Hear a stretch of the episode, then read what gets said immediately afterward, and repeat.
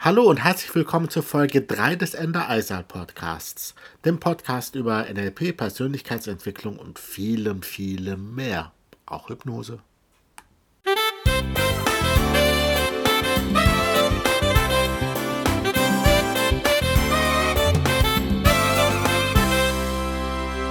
Hallo und schön, dass du wieder eingeschaltet hast. Bei dieser doch sehr persönlichen Folge, denn ich werde dir bei, in dieser Folge etwas recht Persönliches erzählen, was mir vor wenigen Tagen oh, passiert ist, was mir begegnet ist von einer Begegnung. Und gleich zu Anfang möchte ich jedoch klar Stellung beziehen. In meinem Modell von Welt ist diese Organisation, genannt Scientology, mit der ich nichts zu tun haben will, ja, eine gefährliche, äh, eine gefährliche Organisation. Ich habe schon vor vielen Jahren mich mit dieser Organisation beschäftigt und viele Aussteigerberichte gelesen. Auch über eine direkte Freundin konnte ich auf Erfahrungen mit dieser Organisation zurückgreifen, die mich äh, sehr vorsichtig agieren lassen und ähm, ich gehe diesen Leuten eher aus dem Weg. Deswegen habe ich lange darüber nachgedacht, ob ich diesen Artikel hier wirklich machen will. Aber ich möchte nichts zurückhalten. Daher jetzt meine Folge zu meiner Begegnung mit der Scientology vor wenigen Tagen und wie die versucht haben, mich für sich zu gewinnen und wie sie grandios gescheitert sind. Ich dachte lange drüber nach, ob ich diesen Beitrag, äh, wie gesagt, veröffentlichen will da jedoch auch äh, dieses Thema immer wieder aufkommt und Leute, wenn sie sehr kritisch NLP gegenüber sind, ähm, auch von der Scientology reden, ähm, möchte ich hier ein paar Gedanken dazu loswerden. Also, ich fange mit einer Geschichte an, ähm, die ich mit der Scientology vor wenigen Tagen in Berührung gekommen bin. Natürlich habe ich damals, als ich in Hollywood war, zur Weihnachtszeit, deren Zentrum gesehen von außen und ich habe auch dieses L. Ron Hubbard zu Weihnachts Wonderland gesehen. Und ich war auch sehr interessiert, äh, damals den Ausstieg von Lea Remini, das ist die Karriere aus der Serie King of Queens, ähm, zu verfolgen. Und äh, ich habe konsequent seit meiner Jugend jeden Tom Cruise-Film im Kino boykottiert. Aber ich hatte noch nie mit jemandem von der Scientology direkt gesprochen. Und vor kurzem war ich mit einer Freundin in Stuttgart auf der Königstraße unterwegs. Ich hatte ihr gerade erzählt, dass ich äh, einen Artikel schreiben will über die Scientology, äh, in der ich die Scientology-Methoden vielleicht so ein bisschen aus NLP-Sicht betrachte oder untersuche. Der Zufall ergab, dass mitten auf der Straße ein Stand dieser Organisation stand da ich davon ausging, dass diese Seelenfänger doch sehr gut geschulte Verkäufer sind, wurde ich natürlich vorsichtig, aber ich wollte auch gern wissen, wie die es machen. Ich wollte mir ansehen, wie diese Leute arbeiten. Also sagte ich zu meiner Begleitung, dass ich, sich, äh, dass ich mich mit denen mal unterhalten werde, dass sie sich aber bitte möglichst raushält, weil ich die Leute da studieren will.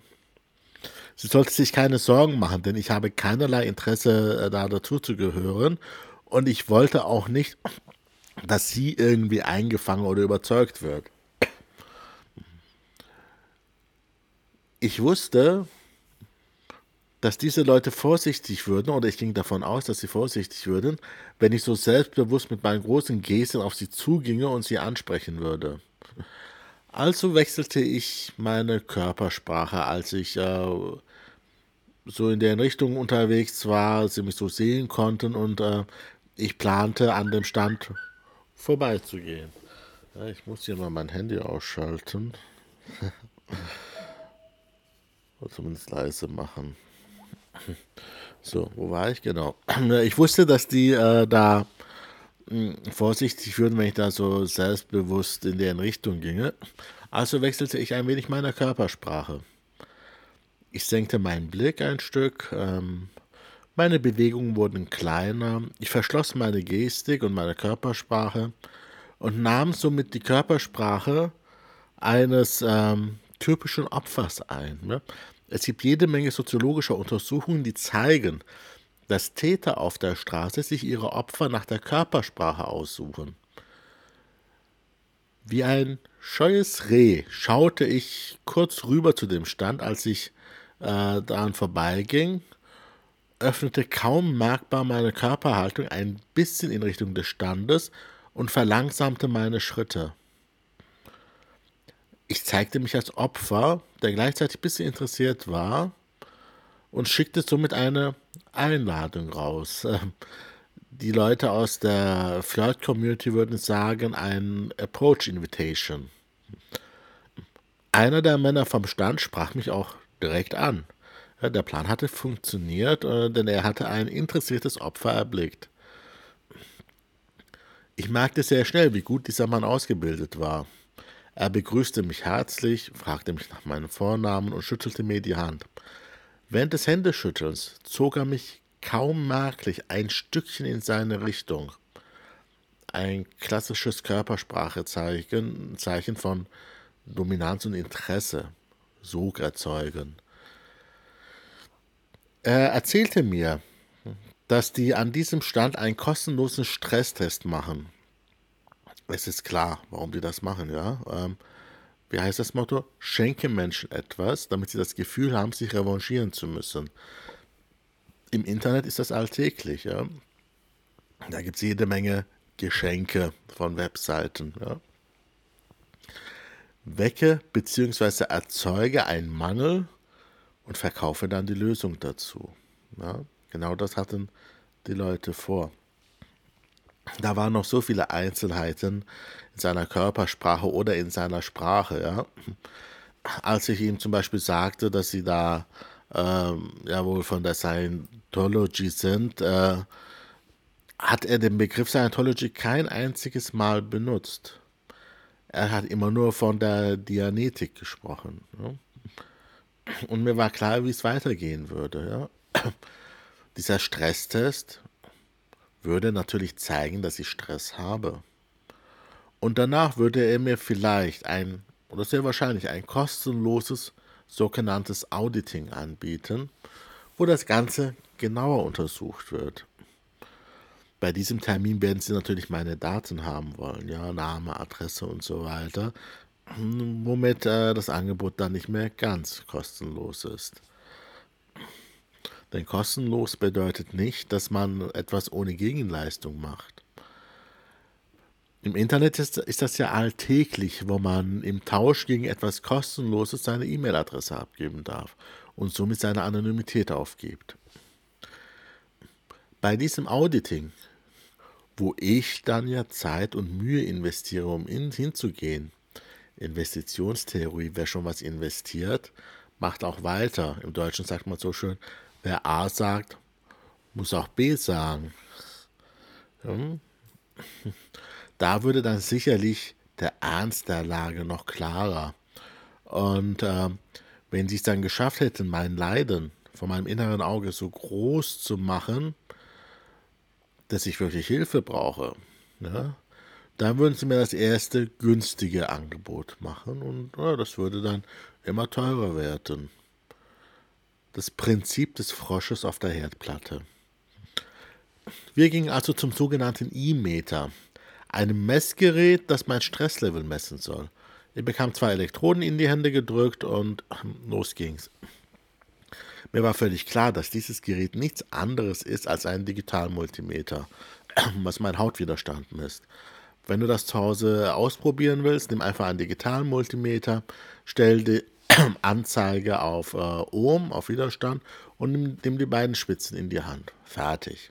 Ja, nur äh, Recherche, wie ich bei Recherchen rausgefunden habe, kostet dieses Gerät, dieses E-Meter im Handel bei der Scientology über 7000 Euro.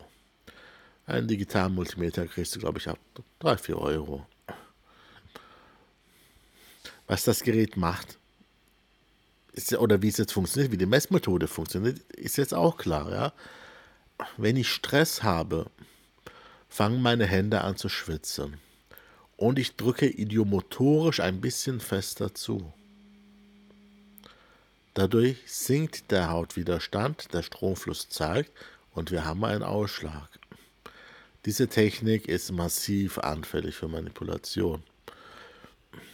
Als Hypnotiseur und NLPler habe ich natürlich jede Menge Entspannungstechniken auf Lager und Techniken für meine Zustandskontrolle, also Stage Control. Ähm, ich bin also, als ich das Gerät in den, in den Fingern hatte, in einen sehr entspannten, hypnotischen Zustand gegangen. Er sagte mir dann, dass er mir Fragen stellen wird und ich kann darauf antworten oder nicht. Das Gerät wird zeigen, ob ich in dem Lebensbereich, wo er mir die Fragen zugestellt hat, ob ich da etwas zu verarbeiten habe oder nicht. Also ob ich da ein Thema habe. Da ich jedoch keine Lust hatte, ihm irgendwas von mir zu erzählen, sagte ich, dass ich, um die Messergebnisse nicht zu verfälschen, einfach auf alle Fragen konstant nicht antworten werde, sodass die Rahmenbedingungen bei jeder Frage identisch sind. Er stellte seine Fragen und der Zeiger bewegte sich kaum. Der arme Kerl, der war am Ende total ratlos, ja, und er meinte, dass er noch nie einen so ausgeglichenen Menschen erlebt hätte. Ich sagte, ich bin NLPler, ich habe meine Themen zum größten Teil bereits selber bearbeitet. An seiner Reaktion, ja, Mikromimik im Gesicht, merkte ich, dass ihm NLP sehr wohl was sagte. ähm, mir war schon immer bewusst, dass die Scientology NLP nutzt. Ich wusste es nicht, aber ich ging sehr stark davon aus.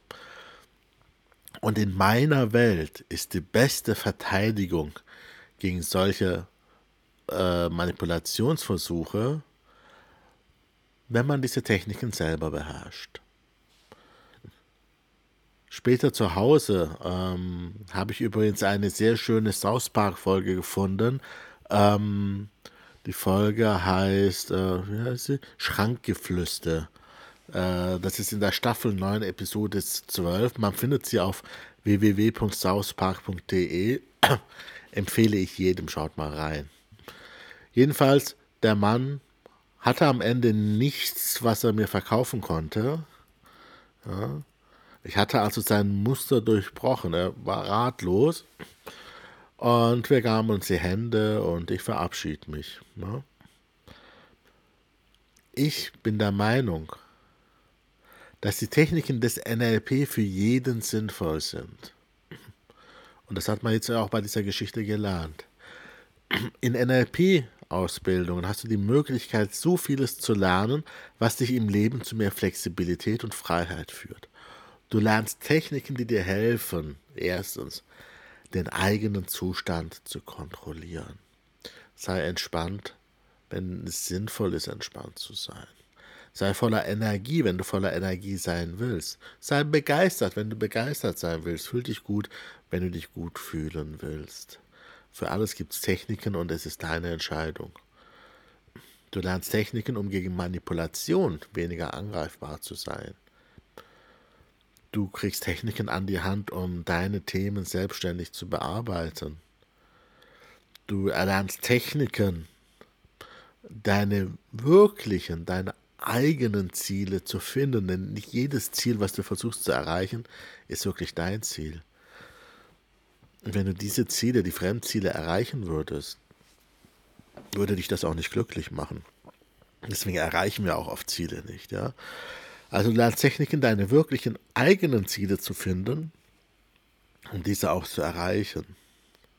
Und du lernst Techniken, um dich selber und andere Menschen, Menschen zu unterstützen. Ja? Also, ich hoffe, die Geschichte hat dir gefallen. Lass dich nicht einfangen von solchen Organisationen.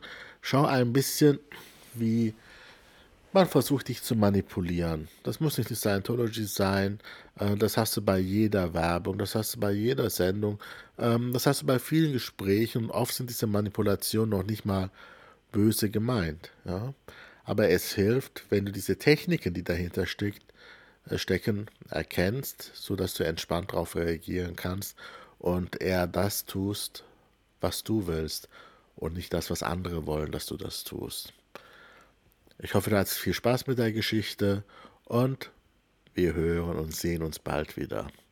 Besuch mich auf meiner Webseite www.startyourlife.de und äh, abonniere meinen Newsletter. Abonniere diesen Podcast, wenn du äh, regelmäßig neue Folgen kriegen willst. Schreib mir eine kurze Mail an info@startyourlife.de, wenn du noch Fragen hast und ich freue mich von dir zu hören. Ich wünsche dir alles Gute, dein Dr. Ender Eisal. Mach's gut. Ciao.